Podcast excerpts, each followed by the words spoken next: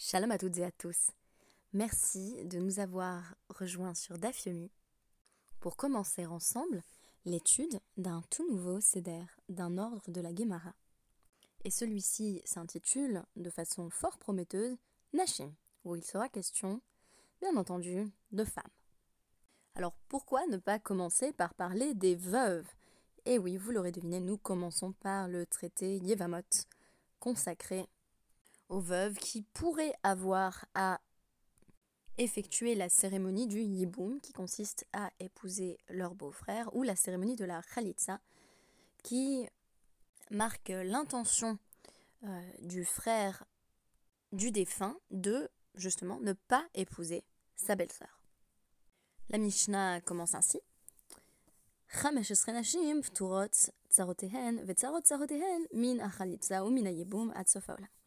On va donc commencer par parler des femmes qui n'ont pas à faire le yiboum ni la khalitsa, sachant qu'on fait soit yiboum, soit khalitsa, soit le mariage léviratique, qui consiste pour une femme qui était mariée avec un homme décédé sans lui laisser d'enfant à épouser le frère de cet homme, soit la khalitsa qui consiste, comme je le disais, pour le frère du défunt à affirmer qu'il ne souhaite pas donner une lignée à son frère décédé. Car le hiboum présuppose que le beau-frère, frère du défunt, offre en quelque sorte à son frère décédé les enfants qu'il n'a pas pu avoir avant sa mort. Je traduis le début de notre Mishnah. Il y a 15 cas de femmes qui sont exemptées du yiboum et de la khalitsa et qui exemptent également leurs tsarot, les femmes rivales et les rivales des rivales qui n'auront jamais à faire la cérémonie de la Khalitsa ou du Yiboum de tous les temps, Adsof Olam. Et Tosfot de remarquer là-dessus, oui, c'est quand même un peu évident que, que c'est pour toujours. Il s'agit donc d'insister que le principe établi ici de dispense de la Khalitsa et du Yiboum s'applique euh, non seulement à l'épouse et euh, à sa tsara, à sa rivale mais bien à toutes les autres euh, épouses si on avait affaire à un homme euh, particulièrement polygame. Alors la référence du jour, elle est multiple, puisque La Veuve Joyeuse, c'est à la fois le titre d'un certain nombre de films, le titre d'une opérette de France, Léard, mais aussi plus récemment, le titre d'un épisode de Mentaliste, qui est une série que j'apprécie bien. Donc euh, saison 3, épisode 19, s'intitule également La Veuve Joyeuse. Mais pourquoi j'ai appelé ça La Veuve Joyeuse? Ben Simplement parce qu'on a affaire à des femmes qui vont pas être obligées d'épouser leur beau-frère et qui sont bien contentes. Faut savoir que pour une femme, ne pas avoir à faire euh, le Lévira ni même la Khalitsa, ça signifie pouvoir épouser qui elle veut. Et en général, euh, bon, je sais pas, moi j'aurais pas très envie euh, d'épouser mon beau-frère, même s'il est super sympa. Donc si je n'ai pas à faire le Yiboum et la Khalitsa, c'est un souci de moins, on va dire, quand on est veuve. Alors une question que les Rishonim vont se poser, ah, c'est ce que j'ai appris euh, sur le site du Dafumi Stenzals Center, c'est euh, la question de savoir pourquoi simplement on commence par Yevamot alors qu'on pourrait commencer par parler de mariage et de divorce, ça serait peut-être plus évident. Là, on est en train de parler de cas obscurs, de mariages qui sont plus ou moins incestueux, donc au sein d'une même famille, euh, mais qui le premier mariage passé, on va dire selon les règles de la Torah, et à partir de la situation de Yiboum, on se retrouverait à devoir être en Lévira avec euh, son père, son grand-père ou quiconque euh, euh, d'autres dans la famille avec qui on n'a absolument pas le droit de se marier. Donc on a envie de dire, pour commencer le Seder Nashim, on se retrouve quand même dans des cas limites. Selon le Rambam, c'est parce que, tandis que la plupart des cas de mariage relèvent de la volonté de chacun, même s'il y a une mitzvah de se marier de manière générale, il n'y a pas une mitzvah de se marier avec une personne en particulier. Pour ce qui est du yiboum, on a une mitzvah d'épouser particulièrement cette femme, c'est-à-dire la femme ou les épouses, s'il y en a plusieurs, euh, de son frère qui est mort sans enfant. Pour le Roche, il y a deux raisons euh, qui permettent de comprendre qu'on commence par parler du Yiboum. Tout d'abord, c'est qu'à travers ce premier chapitre, on nous fait un petit récapitulatif au niveau des Harayot, donc des relations interdites. On nous rappelle qu'il ne faut pas épouser euh, sa petite fille, sa sœur, voilà, sa belle-mère. Tout ça, c'est pas une bonne idée en fait. Et donc il est logique qu'on nous rappelle tout ça avant que de parler des lois de mariage, à travers par exemple le traité Kiddushin, mais aussi le traité Ktubot. Euh, il est logique de nous rappeler avec qui on n'a pas le droit de se marier. Et ça, c'est ce qu'on fait dans notre toute première Mishnah. Le Roche ajoute que cela fait peu de temps qu'on a terminé l'étude du traité Moed Katan et que justement le traité Moed Katan parle du deuil. Et toutes ces situations de Yiboum, on rappelle qu'elles interviennent dans un contexte de deuil également. C'est-à-dire que c'est parce qu'il y a une veuve euh, in the picture, euh, c'est parce qu'il y a une veuve dont il est question dans toutes ces questions euh, de, mariage léviratique ou de khalitsa, c'est-à-dire de libération du mariage léviratique, c'est parce qu'il y a une veuve, disais-je donc, que la question se pose. Et ça tombe bien, parce que dans le troisième Pérec de Moed Katan, on avait justement appris toutes les règles du deuil. Alors, si maintenant on fait un petit aperçu euh, d'ensemble, les concepts de base du Yiboum, on les tire de Psukim dans la Torah, dans le Sefer Devarim, de 25.5 à 25.10. Et euh, donc le site du La Dental Center note que c'est une mitzvah qui, a priori, n'est pas instinctivement très compréhensible, ne serait-ce que parce que a priori, on n'a pas le droit, ça, devrait faire partie des harayot, d'épouser la femme de son frère. Enfin, ça fait partie des harayot. Mais tout à coup, si le frère meurt, non seulement c'est autorisé, mais c'est obligatoire. Alors, grosse surprise. Et donc, on a un commandement positif qui va venir annuler un commandement négatif. C'est-à-dire le commandement positif de faire le yiboum, ou de faire la khalitza si on n'a pas envie de faire le yiboum, euh, qui est tout de même une forme de sortie du yiboum, mais qui n'est pas euh, un, déni de la procédure elle-même. Euh, donc l'obligation de faire le hiboum, qui est une mitzvah positive, va supplanter l'interdiction d'épouser la femme de son frère.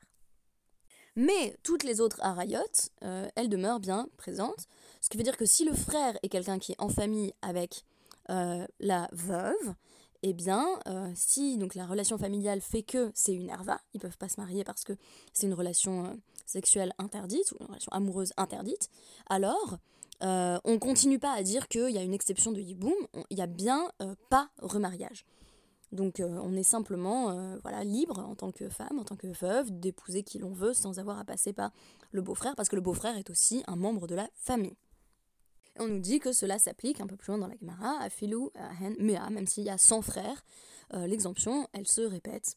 de proche en proche et elle fait en sorte que non seulement donc la femme qui est directement en lien euh, en relation de famille avec l'homme qu'elle devrait épouser est exemptée, mais euh, les autres femmes du frère décédé, qui n'auraient pas non plus eu d'enfant euh, de lui et qui normalement devraient faire Iboum Khalitza, se retrouvent également exemptées alors même qu'elles n'ont pas de lien familial avec la personne que l'autre épouse devrait normalement épouser en seconde noce à travers le hiboum, le mariage léviratique.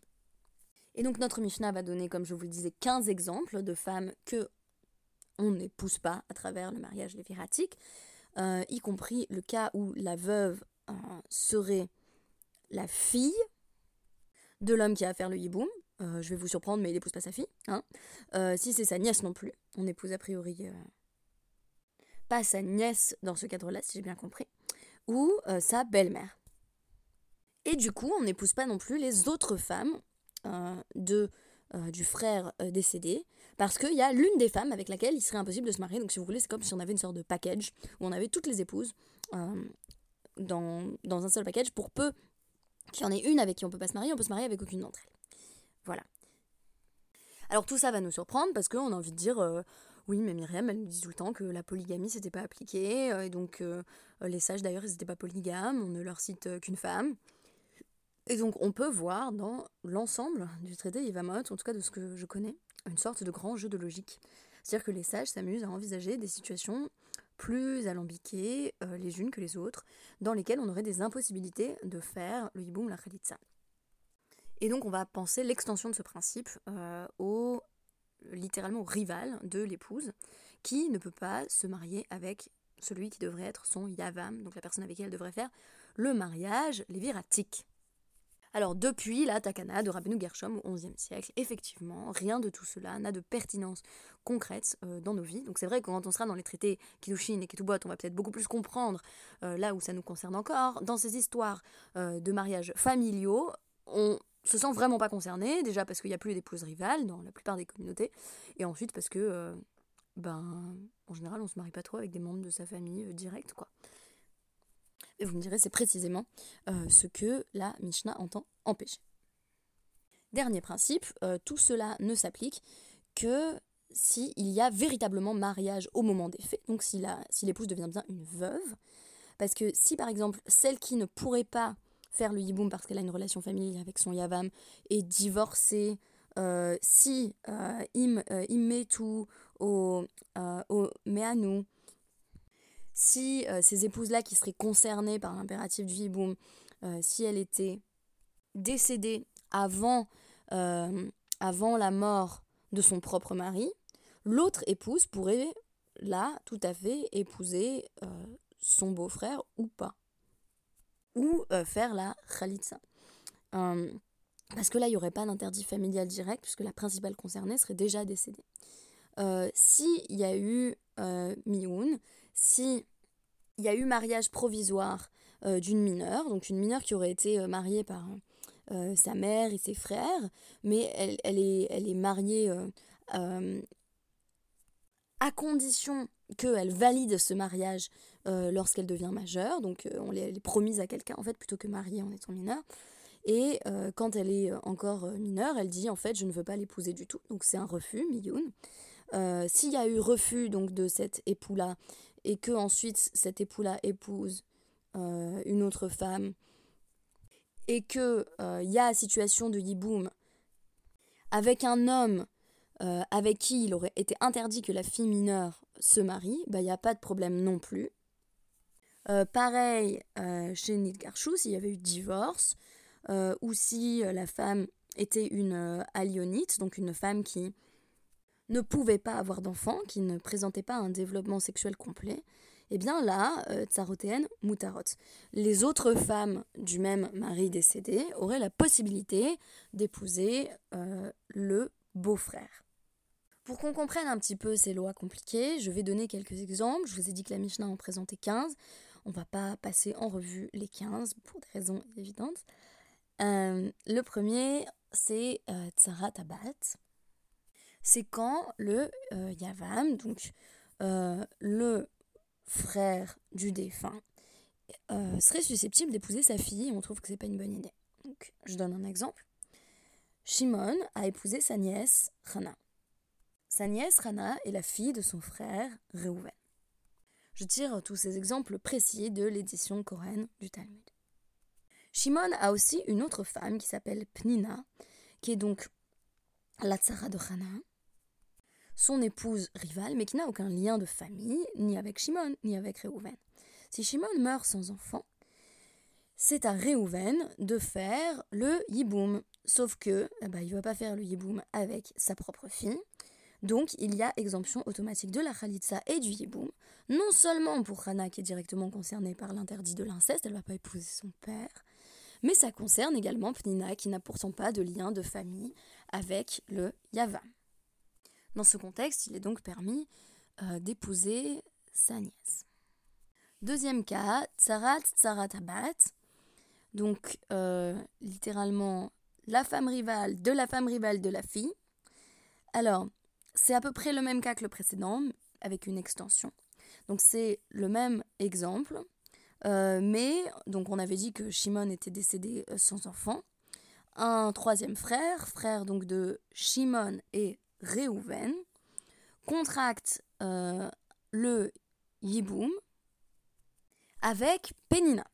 Ce qu'il peut faire parce que Penina n'est pas en relation de famille avec lui et Hana euh, et sa nièce aussi. Donc à la fois Pnina et Hana, il peut les épouser l'une comme l'autre. Maintenant, si Lévi meurt, de nouveau, voici que on a Pnina et Hana, mais aussi désormais euh, l'autre femme de Lévi, qu'on va appeler Myriam ici. Euh, j'aurais dû prendre un autre prénom, mais je me suis contentée de, répéter les distinctions établies et proposées par, l'édition coréenne.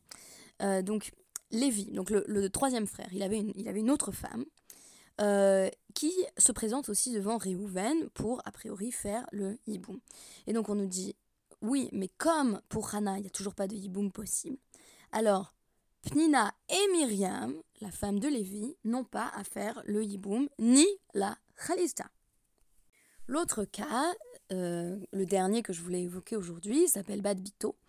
Et c'est tout simplement le cas d'un homme qui aurait épousé, cette fois-ci, la petite fille de son frère, donc sa petite nièce. De nouveau, dans cette situation, à partir du décès de la personne qui a épousé la petite fille de son frère, donc on va dire là encore c'est Shimon qui a épousé la petite fille euh, de Reuven qui s'appelle Ada. Il n'y a pas de yiboum possible parce qu'on va pas faire en sorte que Ada épouse son grand-père. C'est pas possible.